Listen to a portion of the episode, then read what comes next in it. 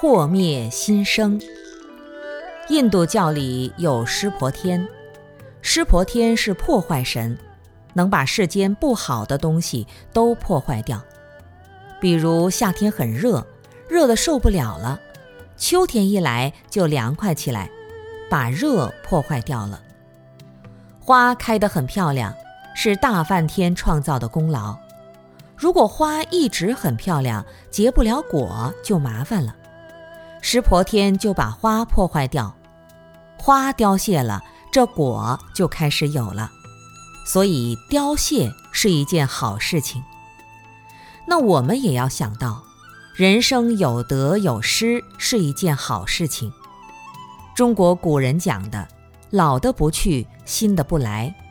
人生几十年，活八九十岁，走不动了，身体也坏了，不死掉放在那里更麻烦。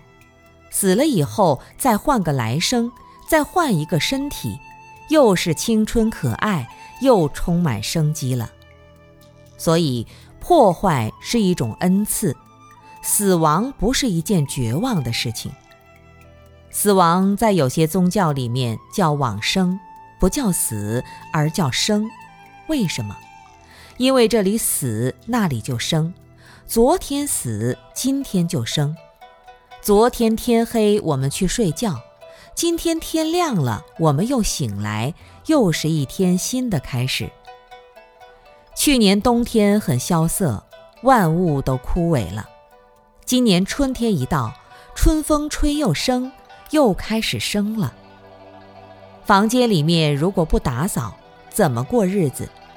打扫就是破坏，把那些灰尘、脏东西全部清理掉。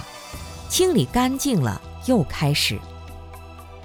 世间的万物都是有生必有灭，我们要感恩上天有破坏万物的这种功能。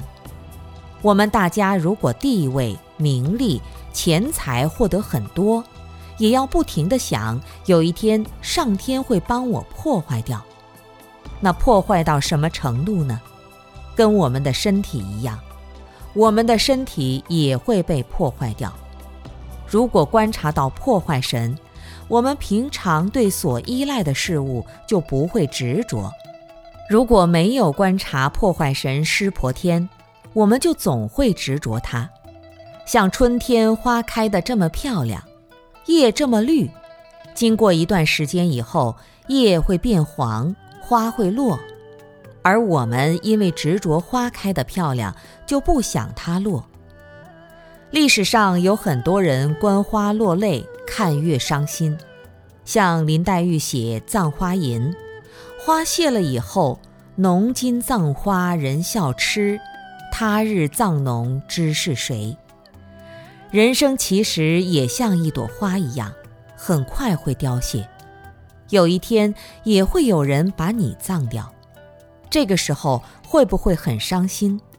如果你觉得花开花谢是正常的现象，那你就会欢迎有人葬我，你在死亡面前就很坦然了。